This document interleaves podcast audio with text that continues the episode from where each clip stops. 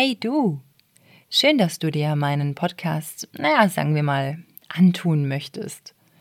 Ich muss dich allerdings vorwarnen, wenn du überaus romantisch bist und auf eine Happy End Story hoffst, puh, dann hast du jetzt echt schlechte Karten.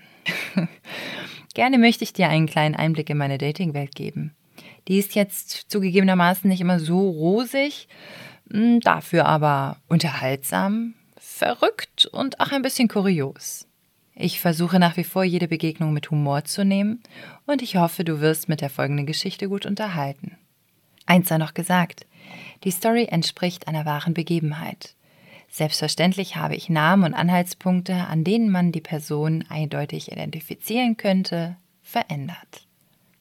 Ich würde sagen, los geht es mit Schlimmer geht immer meine Männermemoiren.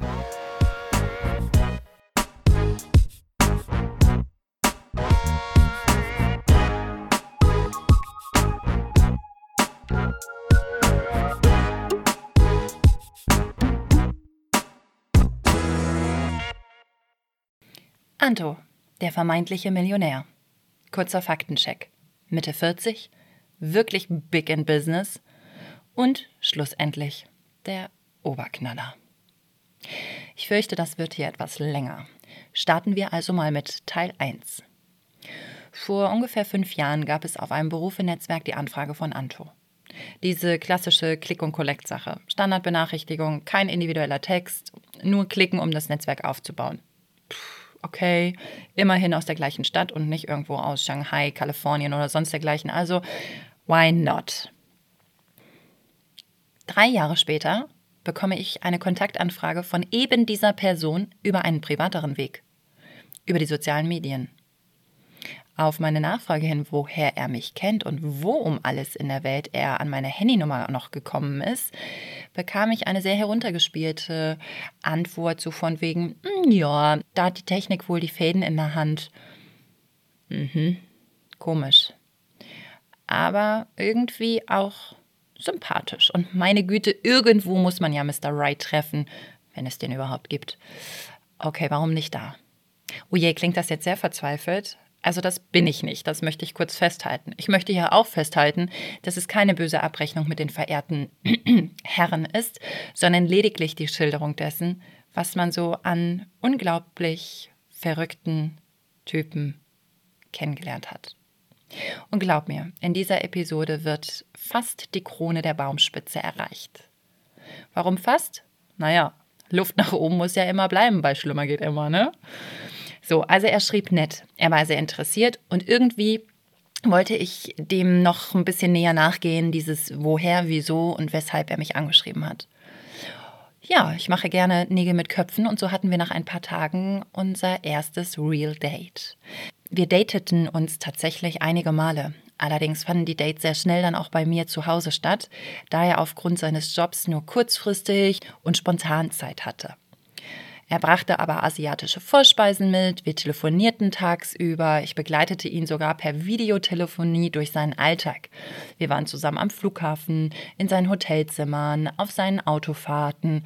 Ja, es ging tatsächlich bis kurz vor Meetingbeginn, dass ich ähm, mitgeschaltet war oder live mit ihm verbunden war. Jetzt fragt man sich natürlich, was macht er beruflich?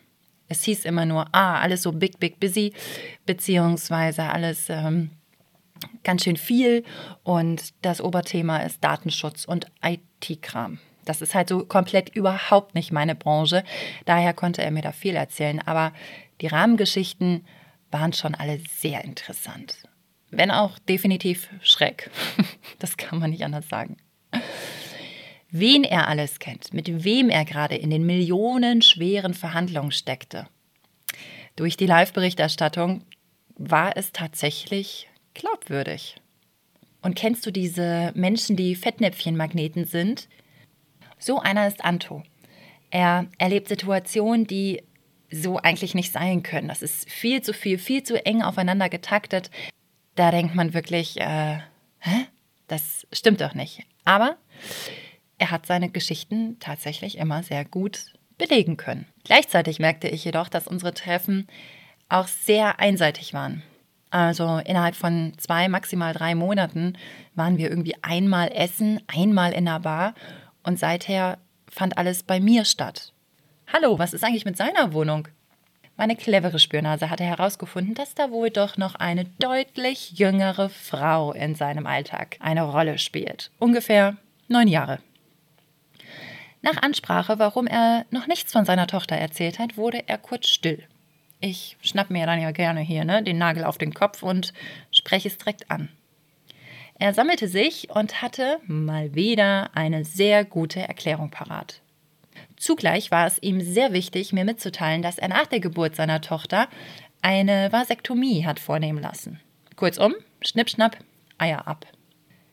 Wow, das muss man ja eigentlich mal für einen Moment stehen lassen. Denn wenn man sich datet und vielleicht an einer langfristigen Beziehung ähm, interessiert ist und Familienpläne hat, ist das ja doch durchaus schon ein entscheidender Punkt, wenn der keine Kinder mehr zeugen kann. Gut. Witzigerweise heißt seine Tochter auch Lotta. Komisch oder komisch?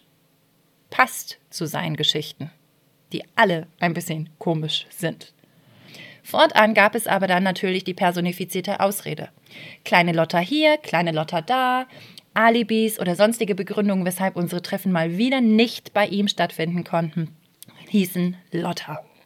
Langsam aber sicher schnürte sich bei mir die Hutschnur enger und enger und war kurz vorm Platzen. So nicht. Ständig dieses Rumgeeiere, diese Ausreden, dieses busy, busy, busy Ding. Nö, ciao, warum? Hallo? Entweder will man was von mir, dann aber bitte richtig, oder halt nicht. Aber dieses Hinhalten mit den großen Abständen der Treffen, nee. Er konnte es verstehen und hat mich freigegeben. Freigegeben? Äh, ich war noch niemals in deinem Besitz und werde das auch niemals sein und von dir belegt. Hallo? Auch das war wiederum komisch. Wir führten die ganze Zeit über auch sehr, sehr, sehr gute Gespräche und auch tiefgründige Gespräche.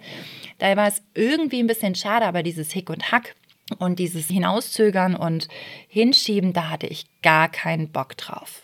Also haben wir den Kontakt einschlafen lassen. Ein paar Monate vergingen. An einem Sommerabend ging ich mit zwei Freundinnen tanzen. In einer Ecke der Stadt, wo ich selten unterwegs war. Und in der allerletzten Location, es war auch schon ein bisschen später oder früher, je nachdem, wie man die Uhr lesen möchte, tanzte eine stämmige Person auf der Tanzfläche, von der ich sofort ahnte, wie diese von vorne ausschaut. Anto. Was für ein Wiedersehen. Er drehte sich um, er schrie durch den Laden, freute sich rissig an mich, umarmte mich mehr als innig und seine bestimmende Art, die mochte ich wirklich leiden. Nur halt den ganzen Rest nicht. Nee, was für ein Zufall, wir müssen uns unbedingt wiedersehen, bla bla bla bla bla. Tatsächlich tickerte er mich daraufhin ein paar Tage später an und wollte sich mit mir zum Sonnenuntergang im Park treffen. Zunächst müsse er sich vom Tag aber ausruhen und ein halbes Stündchen ein Powernap machen. Düm, düm, düm, düm. Genau drei Monate hielt der männliche Dornröschenschlaf an. Er denkt an mich und wolle wissen, wie es mir geht, kam dann auf einmal so eine Nachricht. Äh, nö, keine Reaktion von mir. Wieder ein halbes Jahr später begegneten wir uns auf einer Aftershow-Party einer Messe. Wie kann man sich bitte verleben? Dick, aufgequollen, grau, einfach nicht gut aussehend und dazu noch höchst alkoholisiert und mega daneben am Benehmen. No way. Ciao, Kakao. Ein Dreivierteljahr später eine Textnachricht. Hey, ich habe gerade ein Lied im Radio gehört. Wie geht es dir? Was machst du? Ich denke immer mal wieder an dich. Ja, das merke ich. Jetzt müssen wir mal kurz einschieben, ja, zu meiner Verteidigung. Dieser Typ hat leider ein sehr dummes Gespür dafür gehabt, was bei mir herzenstechnisch gerade los ist. Denn frisch getrennt aus einer wirklich fast perfekten Beziehung rief er sich bei mir in Erinnerung. Mein Kopfkino sprang natürlich an. Sofort waren alle schönen Momente mit Anto präsent. Er gehörte immerhin zu meiner Top 3 der perfekten Liebhaber. Und für mich war es in dem Moment eine wunderbare Verführung, an die Zeiten von damals zu denken. Somit willigte ich einem neutralen Glühweintreffen ein. Auf öffentlichem Boden versteht sich und nur kurz. Gesagt, getan. Unter knappen Tränenausbruch berichtete er mir von seinen ganzen Veränderungen, die er privat wie auch beruflich durchlebt hat. Seine Mutter ist gestorben und das hat ihn schon sehr nachdenklich gestimmt, auch die Augen geöffnet, nicht mehr so sich auf das Big Business zu konzentrieren, sondern wirklich den Moment genießen, das Hier und Jetzt. Hm, wow. Ich war insgeheim ein bisschen beeindruckt über die Ehrlichkeit, den Einblick in seine Themen und diesen Wandel. Er sah tatsächlich im Verhältnis zu dieser Afterwork-Party, wo man dachte, oh mein Gott, der Tod auf Latschen begegnet einem, ähm, verdammt gut aus. Naja, sagen wir mal, regeneriert und erholt. Er wollte es mit uns unbedingt nochmal versuchen, denn das war ja wirklich eine Extremphase damals, in der wir uns kennengelernt hatten. Naja, gut, wir sind jetzt aber auch nicht mal Wünsch dir was und man kann mit mir herumschnipsen und mich rumkommandieren, wie er sich das vorstellt. Also bedankte ich mich für den kurzen Austausch und bin gegangen. In den nächsten Tagen folgten aber Nachrichten, Anrufe. Er baggerte nahezu eine Kiesgrube an mir aus und wie eben schon erzählt, litt mein Herz ja akut an einer nahezu perfekten Beziehung, die im Vorbeigehen mit den Worten Ach so, äh, nee, übrigens, ne? Also hier die große Liebe ist es nicht. So wurde sie beendet. Dieser Monsieur wiederum war insgesamt so unaufregend, dass er jetzt hier in diesem Podcast einfach zu lame wäre. Ihr würdet gähnen. Bis auf das abrupte Ende, was tatsächlich sehr überraschend kam, gibt es da nicht viel dazu zu sagen. Gut, zurück zu Anto. Was kann mein Herzchen also heilen? Was wird mir gut tun? Ablenkung. Also traf ich Anto ein weiteres Mal. Tiefe Gespräche, fast schon so eine kleine psychologische Analyse und Beratung hat er mir zu meiner Person erörtert, was ich tatsächlich sehr schätze. Das macht ihn auch irgendwie sexy. Er war groß, stark, bisschen dominant. Also bei Anto konnte ich mich physisch fallen lassen. Durch die Vorgeschichte mit ihm allerdings und meinem verletzten Herzchen hatte Anto keinerlei ernsthaften Liebeszugang zu mir. Das muss ich dazu sagen. Ich habe eher den Moment genossen und ihn als Berater und erfahrenen Zuhörer betrachtet. Kurzum, meine Handbremse war komplett angezogen. Es dauerte auch leider nicht ewig, da fiel Ando wieder in seine alten Muster zurück. Viel Schnattern, viele Probleme in den Vordergrund stellen, wenig Handlung zeigen, Ah. Wir wollten bowlen gehen als Beispiel. Ich sollte die Bahn reservieren, Tag und Uhrzeit hatten wir bereits festgemacht. Tja, aber es ist nie dazu gekommen.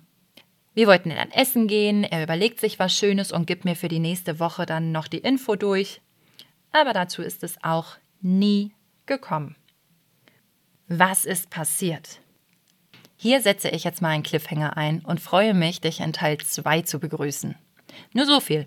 Antos Geschichte erreicht fast den Gipfel der Unverschämtheit.